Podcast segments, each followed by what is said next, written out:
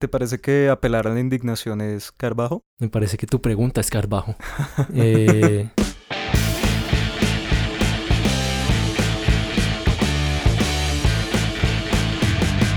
Esto es Alternativos. ¡Hey! Sean todos bienvenidos a este, un nuevo episodio de Alternativos. En esta ocasión nos acompañan dos grandes amigos. Por un lado, el señor José Vitola, cantautor, y a quien pueden encontrar en Instagram como arroba José Vitola Rachel Piso. Y por el otro, el señor Rubén Vuelvas, un ingeniero de sistemas, a quien pueden encontrar en Instagram como Rubén Vuelvas V y en Twitter como Rubén Vuelvas, así a sequitas. Hoy nos acompañan porque quisieron venir a debatir, a compartir sus perspectivas políticas de la situación actual, tanto en Colombia como en Estados Unidos. Y bueno, es importante recalcar que lo que se diga aquí va a quedar entre amigos porque siempre han manejado como ese, ese amor por el debate. ¿Qué tal chicos? Sean bienvenidos, ¿cómo están? ¿Qué tal, Alternativos? Muchas gracias. Hola, Alternativos. Gracias por darme la oportunidad de darme la jeta con Rubén una vez más. Ah, no, gracias a ustedes por venir. Bueno muchachos, ¿de qué vamos a hablar hoy? Pues nosotros habíamos pensado en, en hablar sobre política porque es algo que, el, digamos que siempre mueve los ánimos. Es fácil, cuando, es cuando fácil hablamos. pelear cuando se habla de sí. política. Em, y para alternativos lo queríamos dirigir o al menos empezar por el lado de la política con entretenimiento. Yo hablaba el otro día con Rubén sobre cómo en el 2016, en la primera elección de Trump, CNN y bueno, todos estos noticieros al, digamos, deslumbrarse con esta nueva figura política que era Donald Trump, así todo mm, irreverente y demás, se interesaban mucho pues por esa figura. En ese entonces creo que pocas personas lo tomaban muy en serio, pero era algo entretenido de ver. Y era tan entretenido que Trump terminó teniendo 5 mil millones de minutos en prensa estadounidense gratis. Es decir, CNN y esos eh, noticieros lo cubrían porque sí, porque era chévere de ver. ¿Crees, José, entonces, en ese caso, que la exposición que le dieron los medios tuvo bastante que ver en los resultados de las elecciones del señor Donald Trump? Definitivamente fue un factor para mí determinante, sino el definitivo, eh, en el sentido de que él no imagino que Trump hubiera ganado, al menos no tan fácilmente, si no fuera por esos 5 mil millones de minutos. Sí, es lo que dicen, no hay publicidad mala, hay solo publicidad. Y de hecho, llegó a ser tan así que Trevor Noah, el que está ahora en el Daily Show, dijo que iba a parar de cubrir noticias de Trump porque ya está totalmente saturado de puras noticias de Trump. Incluso ya ahora estando en la presidencia. Es solo Trump, Trump, Trump. ¿Qué es esto de Daily, Daily Show? The Daily Show es un programa, es como un noticiero, pero es, es sátira política y está desde hace 1995 más o menos en Estados Unidos. ¿Qué otros programas de ese calibre existen en Estados Unidos? Todo eso es interesante porque Daily Show, pues si no sé mal, fue el de Jon Stewart. Jon Stewart fue el que creó el programa Así es. y de ese programa salieron todos los grandes, digamos, comediantes políticos de ahorita, que están John Oliver, en este momento en The Daily Show está Trevor Noah, Stephen Colbert, Samantha Bee, todos estos como que nacieron de esa, de esa escuela pues de la comedia política que fue The Daily Show hasta el 2006. Siete, Más que el- más o menos que fue cuando Jon Stewart se retiró, empezaron a cambiar de locutores, pero digamos que todo eso crió a estos comediantes para armar un, Del, un del fenómeno. Daily pues. Show, del Daily Show hay uno que se fue ahora y tiene su propio programa que se llama The American Patriot. Está en Netflix. A mí me parece muy bueno. Mm. Y hay uno que, bueno, a mí en particular me gusta mucho que es John Oliver porque, pues, primero es bien chistoso, eh, pero segundo hace el... Él siempre se demora, eh, pues, en sus notas. Yo creo que la mayoría de- estos programas, pues, son diarios, ¿no? O son de cada noche, los presentan cada noche. Last Week Tonight, que es el programa de John Oliver, se demora, pues, ya lleva como más de un mes, mes y pedazos sin, sin mostrar un programa porque... Se tardan en investigar, se tardan en buscar varios temas de los cuales hablar, Se puede tratar un poco como haciendo referentes aquí en Colombia. Aquí en Colombia como Wally, que Wally hace, hace cada semana un... Pues sí, un noticiero. Dice las noticias más importantes de la semana pasada. Este programa del que hablas es Me dicen Wally, ¿verdad? Sí. Bueno, pero lo cierto es que estos programas, que en primera instancia son como de entretenimiento, siento yo que han logrado poner eh, el panorama político mucho más cerca del ciudadano norteamericano, ¿cierto? Como, como acercarlo. ¿Sienten ustedes que sin estos programas la, la población tendría el mismo interés por los asuntos políticos del país? Yo creo que definitivamente no. Es decir, este tipo de cosas definitivamente acercan la política al ciudadano de a pie. O sea, a una persona que no lee periódicos, que no veo noticieros porque pues yo soy ingeniero y yo creo que la mayoría de ingenieros son así de hecho eh, hay mucha gente que simplemente las cosas que son sociales como que no les para mucha mucha atención y eso incluye pues la política entonces pues si tú estás viendo algo porque es entretenimiento y no porque es simplemente informativo pues definitivamente te va a sacar un interés más grande. Pero ¿y eso no puede generar, digamos, un, un, problema como de sesgo político, dado que pues los conductores de estos programas, que son, si bien son de entretenimiento, pues ellos también deben contar como con ideologías definidas, ¿no? Entonces eso puede como eh, inclinar la balanza de alguna manera de acuerdo a sus opiniones personales, ¿no? Yo no sé si Rubén esté de acuerdo, pero me parece que él apenas Trump fue elegido en el 2016, los, estos programas se volvieron quizás un poquito apologéticos con Hillary Clinton, como que estaban un poco como dejando demasiado bien parado este lado demócrata de las cosas, porque pues Trump es casi como un villano, innegablemente villano, pero eso también se le daba la dirección de que Hillary Clinton entonces era la buena del cuento, cuando pues no están así en política, creo que nunca están así. Hombre, eso es complicado, porque, por ejemplo, con lo que está pasando ahorita con Joe Biden, por ejemplo, y Bernie Sanders, yo pensaría que sería adecuado que Joe fuera el elegido, que Biden fuera el elegido por el Partido Demócrata, porque al final tiene menos mala reputación que Bernie. Yo pienso que la gente en Estados Unidos está aterrada todavía del comunismo, de que nos va, a eh, nos va a convertir en Venezuela a todos. ¿Cómo? Y es que ese también es un tema allá en Norteamérica, es decir, eso de, del fantasma, de, del castrochavismo. Eh, también, también es un tema que asusta a los norteamericanos. Yo pensé que eso era un tema peyorativo exclusivo de, de, de, este, de este país. No, Bernie es bastante, o sea, por los que son republicanos, republicanos, Bernie es la representación de Stalin en el siglo XXI. ¿Tú cómo lo ves, José? Yo solo digo como se esperaba de un boomer. Eh, pues es decir, es cierto, no, quizás haya que hacer la clarificación que no es que Estados Unidos esté asustado de Venezuela, quizás esté asustado de que el del fantasma soviético, pues que salga de la tumba y les ponga gorritos rusos a todos. Eso es un miedo muy real y ha determinado muchísimo las dinámicas políticas de Estados Unidos, yo diría desde los eh, McCarthy Trials, como desde los 50 está ese comunismo igual malo, o sea, no se puede tocar con un palo. Entonces, los americanos tienden a, a pensar que el, no sé, salud gratuita es comunista y por lo tanto del diablo. Yo consideraría que ese salto debe, debe darse de la mano de Bernie. Estoy de acuerdo en que viéndolo de forma ya política, política entendiéndola como la relación entre poderes y el juego entre poderes, es complicado, pero viéndolo desde el lado social y lo que necesita la sociedad, pues bueno, ojalá Feel the Burn Ustedes dos han manifestado que tienen una como una posición contraria en esos temas, ¿no? Eh, Rubén tiene como que apoya a Joe Biden y, y José está más como del lado de Bernie Sanders. A pesar de que yo siento que ambos han sido como figuras muy representativas en el entorno del entretenimiento, pues porque si recordamos, el señor Bernie Sanders aparece recientemente pidiendo los fondos y para su campaña a nivel público, lo cual me parece pues algo muy interesante. Y pues por el lado de Joe Biden,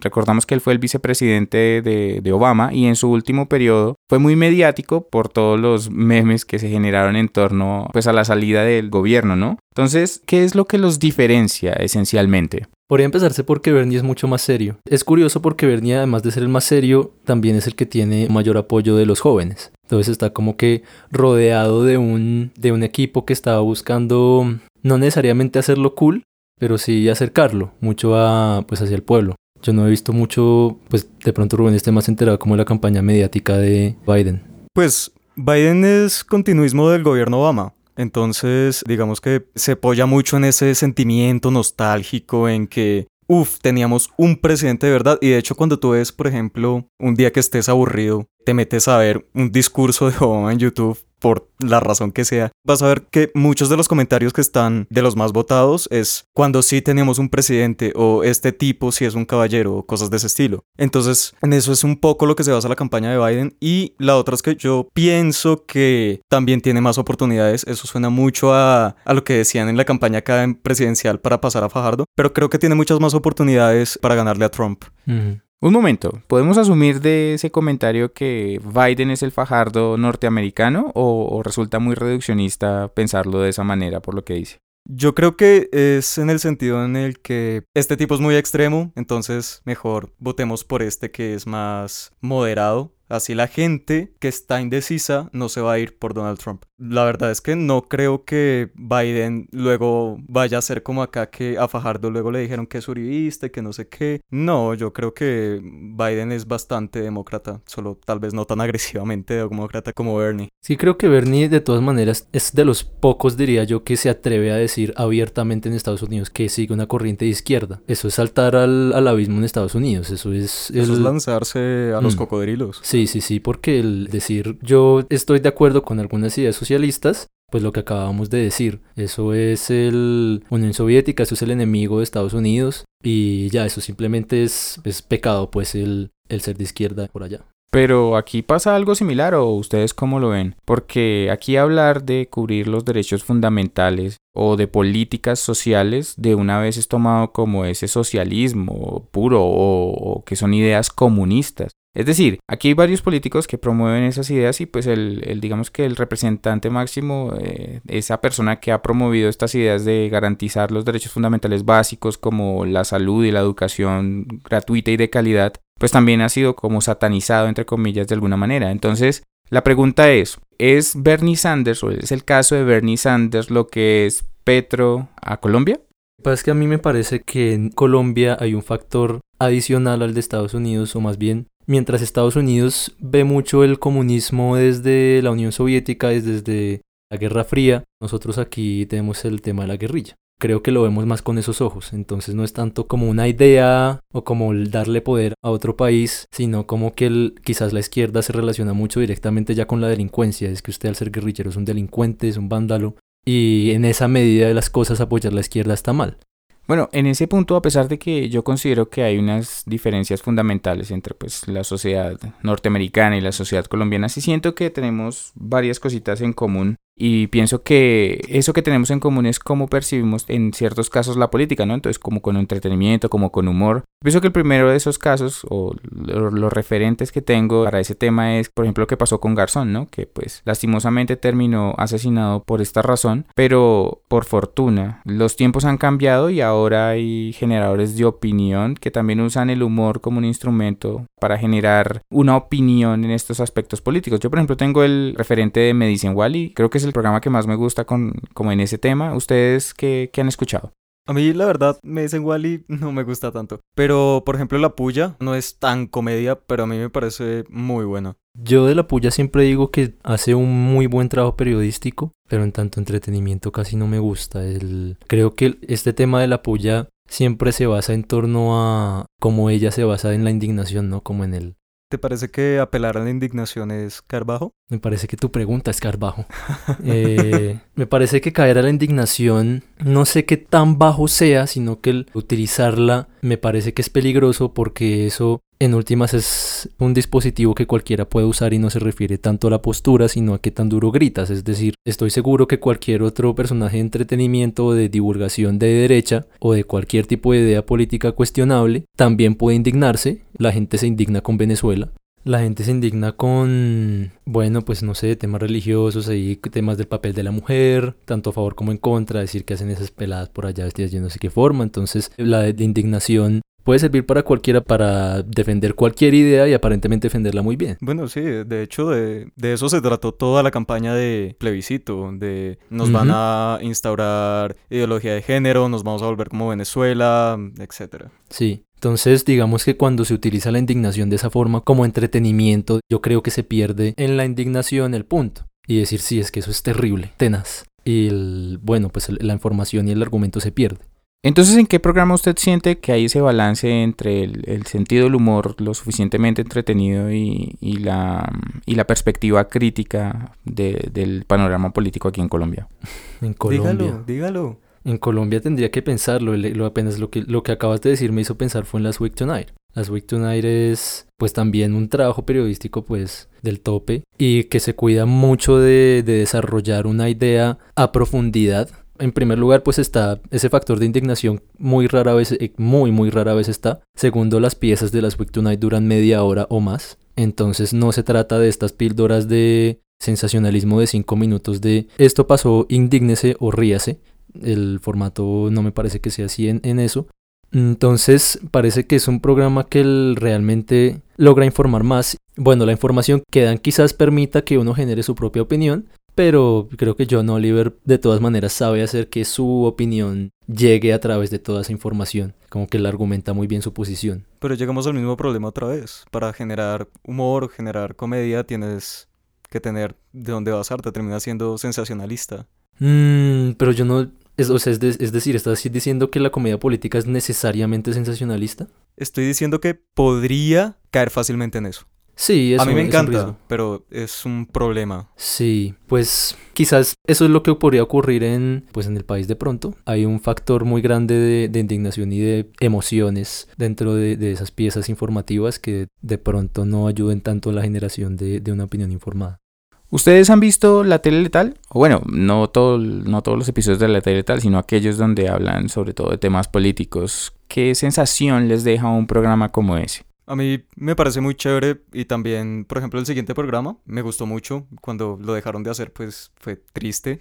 Pero ya ve que hay nuevos episodios y a mí me Sí, gusta la están bastante. volviendo a hacer, ¿no? La, la están re- relanzando, pues, prácticamente. Entonces ahí puede haber una, como una lucecita al final del túnel para la comedia política colombiana, eh, suponiendo que los comediantes estén a salvo en su integridad física, que creo que hacer política en este país es Es peligroso. complicado. Aún así hay un comediante bogotano que se ha atrevido a hacer humor político de ese que incomoda, ¿no? Este Juan Piz González. Bueno, en realidad es este muchacho mm, Alejandro Reño, que en su papel de Juan Piz González pues ha hecho entrevistas a políticos importantes de Colombia y bueno, se han atrevido incluso a, a compararlo con lo que hacía Jaime Garzón en su personaje de Heriberto de la Calle, ¿es que se llama? Sí. Sí. Bueno, Alejandro Reaño ha hecho un personaje muy bueno. De hecho, me parece que si tú lo comparas con lo que él hacía, por ejemplo, en Los Comediantes de la Noche, y en las mismas entrevistas él, él dice que ahora se siente con propósito y el personaje se siente con propósito, me parece que, pues, el- los programas que hacen entrevista son ok, no habla mucho de política, pero, por ejemplo, lo que hizo en el debate de la alcaldía de Bogotá, a mí Ugh. personalmente me gustó. Yo sé que a ti no, pero a mí me gustó bastante. No, yo creo que ahí está, en ese debate de, de la alcaldía, yo veo muy bien ilustrado este tema del sensacionalismo y de la posibilidad de dirigir la opinión de la masa en función del, de las emociones más que del argumento. Recuerdo, Espera, vas a hablar del cuadro. voy a hablar definitivamente del hablar cuadro del. Es decir, cómo es posible que se le entregue a, a Claudia, cómo fue una crema, una crema para que se calme y a Turbay le, le regalan votos, que eso sí estuvo Ah. 10-10. Bueno, más bien bien candente y además ahí pues Juan Piz obviamente se arriesga a perder de tajo una parte de lo que podrían posiblemente ser sus espectadores. Recordemos que él, pues, el comediante le interesa que lo vean. Entonces, cuando él abiertamente está haciendo un chiste sobre cómo Miguel Turbay puede tener ahí temas de corrupción, los, los que apoyan a Miguel Turbay, chao, pues simplemente se desconectan de, de Juan Piz. Pero entonces le regala a Claudia el, ese tema de la crema, le regala votos comprados a, a Uribe Turbay, no me acuerdo qué le quiso dar a Holman, porque no fue, o no sé si se atrevió a darle, y a ¿No fueron unos zapatos, tal vez? unos zapatos, pues no me acuerdo, pero a este, a Galán le quiso, re- le regaló... Fueron unos zapatos Ferragamo. ¿Sí? Sí, sí. No, pues no me acuerdo ya. Ahí están las pollitas. Pero a Galán le, re- le regala, pues, objetivamente un regalazo que es el, pues, la, la última foto que le tomaron a- al papá Galán en vida. Entonces ahí hay un sesgo dolorosamente notorio que me parece que le hace perder mucha legitimidad al personaje. Porque entonces, entonces va a estar haciendo chistes para el que más le pague. Sí, pero si tú miras el resto de la entrevista, eh, perdón, del debate, pues eh, a mí me pareció bastante parejo. De hecho, Sí. a Galán le tiró vainas con, con Germán Vargas Lleras. Mm, Pues a mí eso parecieron como intentos de, de equilibrarlo, de hacer parecer como ese, de darle una supuesta integridad pues a ese debate, pero yo, yo no lo sentí tanto Estás así. bastante en contra. Pues yo no lo sentí tanto así, yo, yo sentí que, el, que había una clara disposición a apoyar la, la candidatura de Galán, que bueno, pues le hacía parecer de un poco chic, ¿no? Sobre todo de- teniendo en cuenta como esas propuestas a veces cuestionables que podía tener Galán también, que bueno, fue conocido por ser Peñalosa 2.0. Mm, entonces, Pues no sé, yo creo que, el- que la comedia política tiene también que ser, que tiene que librarse esas cadenas de un patrono pues que lo esté financiando. Algo también que él me hace volver a Last Week Tonight es que Last Week Tonight es un programa de HBO que a su vez está financiado por AT&T. Y John Oliver, él mismo dice, yo no sé cómo funciona mi programa financieramente, pero resulta que puedo burlarme de, de ATT que tiene un servicio pésimo y que me sigan financiando todas mis cosas. Entonces, cada vez que puede le lanza pullas a ATT. De hecho, en, en el Daily Show también ha pasado con el, no sé cómo pronunciarlo, Pete Buttigieg. El otro, mm, es que en este momento para los demócratas están tres candidatos, las tres Bs, que son Biden, Bernie y ese apellido impronunciable. Buttigieg.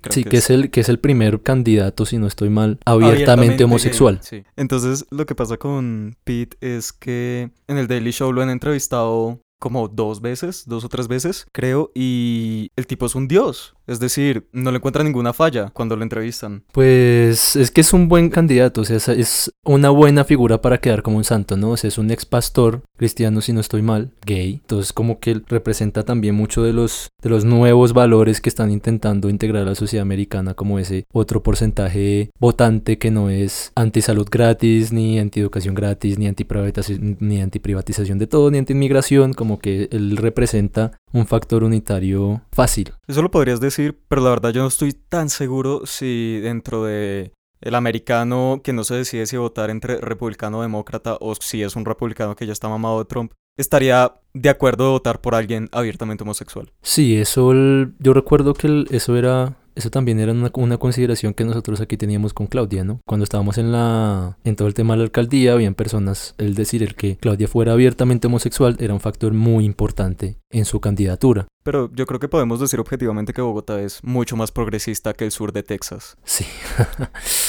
Pero el sur de Texas es mucho más eh, conservador que Pensilvania o algo así. Bueno, llegando a este punto, es, es claro que existen unas diferencias muy marcadas entre lo que pasa en Estados Unidos y lo que pasa aquí, eso es fundamental. Pero retomando el tema que nos reunió hoy aquí, pues hemos de reconocer que el entretenimiento ha jugado un papel fundamental para acercar un poco más a las personas de a pie, como en algún momento ustedes lo mencionaron, es decir, al ciudadano común, a la política, a estos temas de la política. Lo que pasa es que hay un tema que genera un riesgo y es que puede generarse un sesgo dependiendo de, de la fuente que usted utilice para informarse. Pero finalmente lo que queda como recomendación después de haber escuchado a nuestros invitados, pues debatir, discutir, también tener puntos en común, es que no se quede con una sola versión de una historia, ¿no? Si usted ve una noticia, pues trate de analizarla desde varios puntos de vista para que si usted tenga un panorama más amplio de la información que está consumiendo y que de esa manera usted pueda formarse una opinión propia que sea mucho más densa, más, más rica, más nutrida. Para finalizar, pues agradecerles a nuestros invitados que tuvieron la gentileza de acompañarnos hoy, de entretenernos con su conversación. Muchísimas gracias muchachos, ¿qué tal se sintieron? ¿Qué tal la experiencia? Bien, todo chévere, muchas gracias muchachos. Uf, de verdad que muy muy chévere. Siempre es bueno tener eh, el espacio para, Es un sueño estar en alternativos. para hablar de, de este tipo de cosas. Yo he escuchado varios alternativos y digamos que me parece chévere esto de incluir ahí una como conversación tres, va como más plural, digamos, dar la posibilidad de, de que las personas hablen de lo que les gusta, de cada uno exponer su- sus opiniones, sobre todo independientemente pues de las formaciones que uno pueda tener. Rubén es ingeniero, yo soy bueno, también ingeniero y músico, entonces el... Es un muy buen músico.